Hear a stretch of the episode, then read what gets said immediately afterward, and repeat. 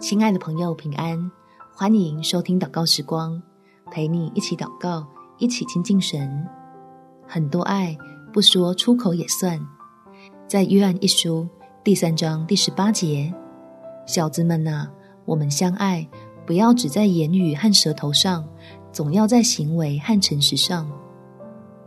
世上最好的爱，主耶稣已经为我们示范。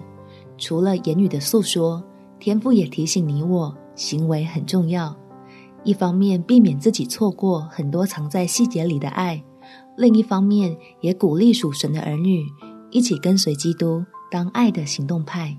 我们一起来祷告：天父，谢谢你用圣经的真理带来智慧，破除我对人际关系的迷思，开始练习发现那些沉默的爱，不再单凭感觉来决定一段关系的好坏。好帮助自己从某些耿耿于怀的心结里得到豁然开朗的释放，并且将这观念当做一份礼物，惊喜它增加了我人生的丰厚程度。因此，求你施恩，让我也愿意效法基督，以实际的行动来表现自己真诚无伪的心，向身边人分享这份从天上而来的爱，把握每个与你同工的机会。不留下遗憾，敞开自己的生命，与福乐的源头连上。